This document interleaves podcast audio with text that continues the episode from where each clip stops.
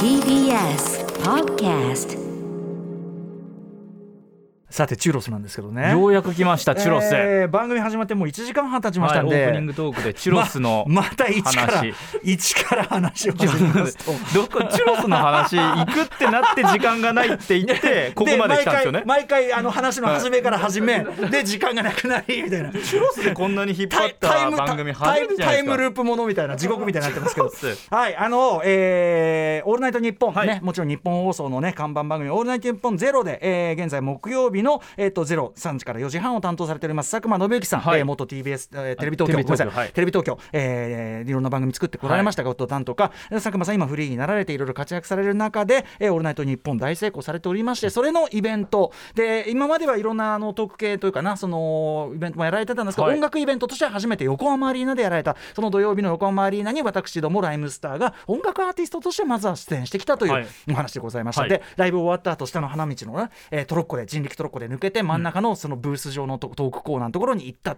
こんな話をしました、そこまで行きました。あとタイムテーブルがいわゆるバカの作ったタイムテーブルだった。それも聞きました、はい、分刻みの、はい。そうです。あふあの23分とか24分とか。5, 5分刻み5分単位になってないね、えーあの舞台上でも言ってしまいまして後ほどその石井さんにですねあのすいません私が作ったタイムテーブル。申し訳ございませんでした。なんですね。あの私あすいません本当本当すいませんみたいな。そういうそういうくだりがあったことは言うまでもないんですが、はまあそれはいいんだよ。あのでもちゃんとちなみにあのおちょっと要するに押しててしかもこれやっぱりあのライブの素人ってのはやっぱこうなるんですかね。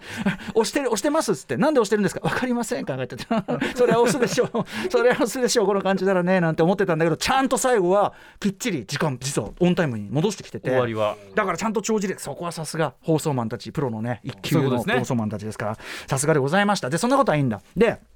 ライブ終わってねトロッコ乗せられて真ん中へでもう間髪でですよ。だからもう汗びっしょりよ、はい。汗びっしょりのまんまで真ん中行ってでトークしました。でもうもちろん佐久間さんのうまい転がし。あとやっぱみす皆さんがねあのリスナーの皆さんもああのお客の皆さんもすごいあったかくてなんならアトロックファンの方アトロックリスナーの方も結構いたんだと思うんですよ、宇内さんの話とかすごい反応してたし、月見バーガーね3年連続同じ話したくんとか、またしてしまいました。あと困った時には Creepy Nuts の話を出してなんとか乗り切る。すいません。うん共通の共通の話題が Creepy Nuts だったもので、すいません。他意はありませんね、はい。えーみたいな感じで松永の話すると便利だな。座持ちするな松永は。なんてことを思いながら、うんうん。はいトークコーナー終わりました。ライムスターの皆さんでした。パチパチパチ誕生おりました。さあこっからです勝負は、私そのチュロス揚げゲームという、えーこのね佐久間さんのイベントの恒例儀式と、まあ、なったらしい。でそれゆえにチュロス型ペンライトをみんな振っているという、うん。すいませんね説明がいるんだこの話がさ。チュロス型ペンライト。チュロを上げてチュロを下げてチュロ上げないでチュロ食べてみたいな。でその本当に実際にチュロスを食べるで最後の方はチュロ食べてチュロ食べ食べてみたいな感じでチュロチュロ食べてみたいになってどんどん食べるだけじゃないかみたいな、うんうん。そそういう感じのゲームがあるわけ。で前は佐久間さんがこう真剣にねしかも何の説明もないんです。こういうゲームですとかなんだこんなことやるのかよそういうのもなくて、はい。ダーン！スポット当たって佐久間さんが立ってる。もう真剣な顔ですよ。でチュロを上げてって始めて終わる。でバーンと終わるみたいな。だからもうゴッドタンのあのガーンって、はい。あるじゃんたまに。ダーンって、はい。はいあのゴッドタン演出。まさにそれって感じ、でそれに私チュロ出てくださいと言われててね。出演したんですか？チュそうです。ロチュロ揚げゲーム？えー最初は佐久間さんやりました。でチャレンジャーまず第1弾チャレンジャーが花澤香菜さん。はい。花澤香菜さんですよ。で花澤さんは、えー佐久間さんの横に立ってこれも大盛り上がりでした、チャレンジャーっつってね。ちょっとスマブラ風のシルエットが流れて出たわけです、で第3挑戦者というかな、はい。第第2の挑戦者が私だったわけです、でここがでもね演出として僕は非常に確かに優れてるなと思ったのは同じ舞台に上がるんじゃなくて僕はそこから移動してですね、はもう一回その、えートロッコに乗って、はい。要するに終わって下降りた途端実はもうすぐトロッコ乗ってもうスピードでガーッとう裏に行ってですねそこから全力疾走です、全力疾走で皆さんがチュロスを実際に買っている甘いこう匂いが漂うそのロビーの脇っちょを実は抜けてですねだからそそこの時にロビーにいた人は俺が走るの見たと思うんですけど抜けてエレベーターもうまたしてあります。エレベーター乗って上に3階に上がって、はい。3階のいわゆるこうス VIP 席というかスイートルームというか、はい。この箱席みたいなもう展覧席みたいなやつよ、実は私以前あのそこであのアミューズの社あの会長に誘われてサザンオールスターズのライブライムスターと見たことありますけど、ああのボックスだみたいな、ボックスがあってそこまで移動して、はい。ででしかもねその俺らのトークが終わったらすぐにチュロスが始まったのよ、だから全く時間ないんです。だから、はい。その数分間の間に全力疾走して上がってであの NEXT Challenger みたいな感じで、歌丸ドーン歌丸と言わないね。そのシルエットだけでみんな分かってすごい盛り上がってくれて。シルエットであ歌丸だってバーって。でカメラが一瞬会場をこうやって探すとそのアリーナ席にダーンいるみたいな。歌丸さんがいる。そう。だから結構な速い移動。まあダッシュしていろいろもう動線俺何度も確認したんで、はい、あのー、結構まあ事前に着くぐらいにはなってました。でも全力疾走ですよ、はい、皆さんいいですか？30分ライブやってでトークやってで全力疾走してからのチュロスなんだよ。っていうことですよね。でですね、はい。チュロスに関して、えー、ご覧にいただいた方からですね。あちなみにあのネット上にも私、はい、あこういう状況です。えっと歌丸歌丸ドーンって来た時に。その日の写真ですか、はい、これです。歌丸さんドーン写真。黒い服の歌丸さんがチュロス持ってる、チュロス。これちょっとトリミングしてるかもしれないけどこの写真すごい俺いいと思ってる。あの 俺が登場した瞬間。このね横の階段も写ったやつがこれなんか俺わかるでしょ？なんかこれ。とんでもないとこに出てきた感があるでしょ、これすごいいい写真だと思ってる。チュロス持って、うん、そうチュロス持ってでねそのチュロスをご覧になった皆さんからこう数々の証言を頂いてるんですが皆さんちょっとこれ2つ対照的なねあの証言がありますんでこれをこれによって私ちょっと仮説が生まれたんでお聞きください。キラキラ星さん、えー、歌野さんチロ揚げゲームにはチロスを上げる下げる食べるのほかに後半見つめるもありましたよ。もうその辺はちょっとよく聞こえなかったですけど、歌村さんは佐久間さんよりもかなり正確にチロ揚げゲームをされています。キラキラ星さんはそう言ってる、はい、いいですか？あるいはしっちゃかめっちゃかさん、えー、歌村さん先日はドリエン出演お疲れ様でした、えー、でですねまあライムスターのライブ良かったですよって言っていただいてありがとうございます。歌村さんのチロ揚げゲームのプレイぶりは参戦した参議院の中ではダントツで正確なものでしたそれだけはお伝えしたくメールさせていただきました、しっちゃかめっちゃかさんこう言ってる、ところがスケスケパンチラインさんはドリエンで歌村さんだけやけに遠くから出演してチロ揚げゲームをやらされた挙句佐久間さん同様にろくに成功せずラジオに寄ってくる息子と花澤香菜さんの一人勝ちだったことを検証お願いします。さあ人によって全然これですね。私あのエゴサは基本あの今はしない主義ですが、はい、えっと、チュロス歌丸のみはしました。で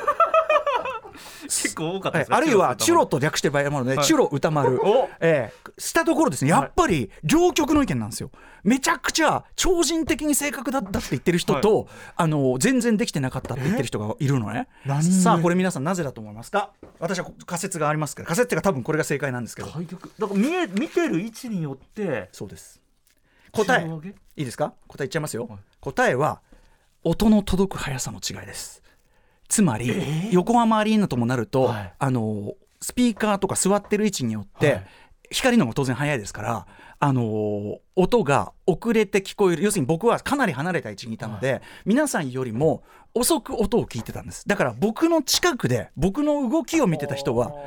もしくはその僕の動きを直接カメラで撮ってたカメラとかは僕がそのリアルタイムで反応してるのを見てたんだけど離れた位置からあるいはその離れた位置から見たカメラをまたその見ている。なるほど。その観客別の位置から見てる人からしたら多分ディレイが二重三重に重なってたりするので遅れてやってるように見えるだいぶ遅れてチュロそうですそうですそうです。チュロ食べた。という差と思われ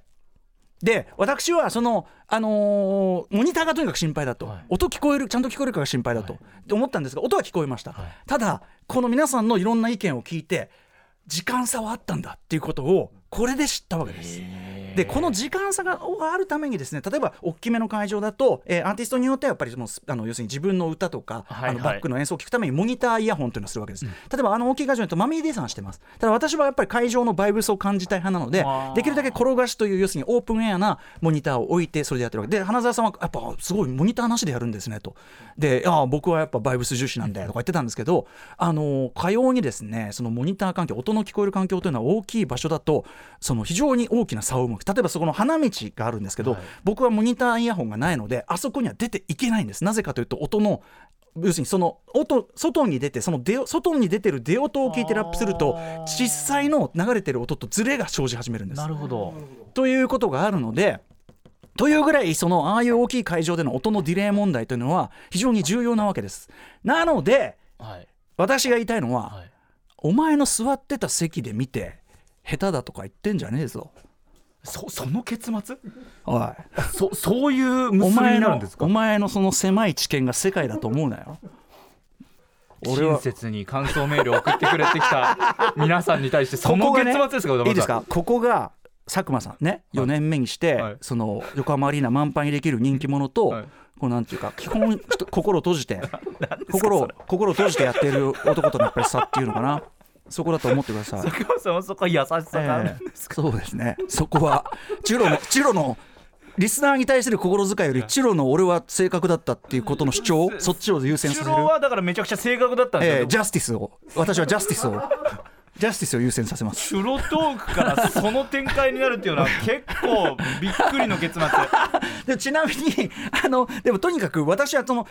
同じステージ上でやらせてたってよかろうに、わざわざ移動させてそこでスポット当ててってこの演出がやっぱりさすがだっていうかめちゃめちゃ面白いじゃん。確かに。それはそうやっぱねやだからやられ端的に言えばすごくやられました。やっぱさすが佐久間さんだしはいあのオールナイトのスタッフもすごいやっぱそこはあのさすがの あのあれだった。だから我々も負けてらんない。ね。アフターシックスジャンクションとか TBS なんかイベントやったらね。あ立ってる歌丸さんの写真やっぱいいですねこれ。あそうですよ。俺は真剣にやってるんだよチュロ上げゲームに参戦した歌丸っていう写真が上がってますね。なんか本当になんか主観的な決めつけみたいな本当にちょっと。なんかその結末ラスト10分でこんあとねなにもう一個もう一個もう一個、はい。あのライブのラストはサンボマスターだったんですよ、はい。で佐久間さんと一緒に歌ったりしてたんだけどあのやっぱりライムスターとサンボってもちろんヒップホップとロックだけど同じ3人組ででなんていうのかな。全然スタンスもとかも違うよ。やり方も違うけど、はい。でもなんか泥臭く泥臭くちゃんとこうあの客に当たっていくっていうか、うんうん。そういう意味で、まあ、そのキャリアとかも大体ね同じ重なるぐらいだしもともともちろんあの仲いいですけどなのであのそういう意味でもライムスターとサンボっていうのも良かったかもしれないなというふうに思ったりしました。ということで「あのオールナイトニッポンね」あのゼロあの毎週木曜ね夜中からやってますんで皆さん佐久間さんめちゃくちゃ面白いんで聞いてみてあとそっちの方にも呼んでくださいなんて言ったんで、はい、出た際にはねあのタイムフリーとかでね皆さんね両方聞けますからそうですね。ええなんて最後にね一応フォローめいたことをねね。言いましたけどね。聞いていただはいけるとということで、えー皆さんね自分の知見の限界というのを意識しながら生きようというコーナーでした。Junction.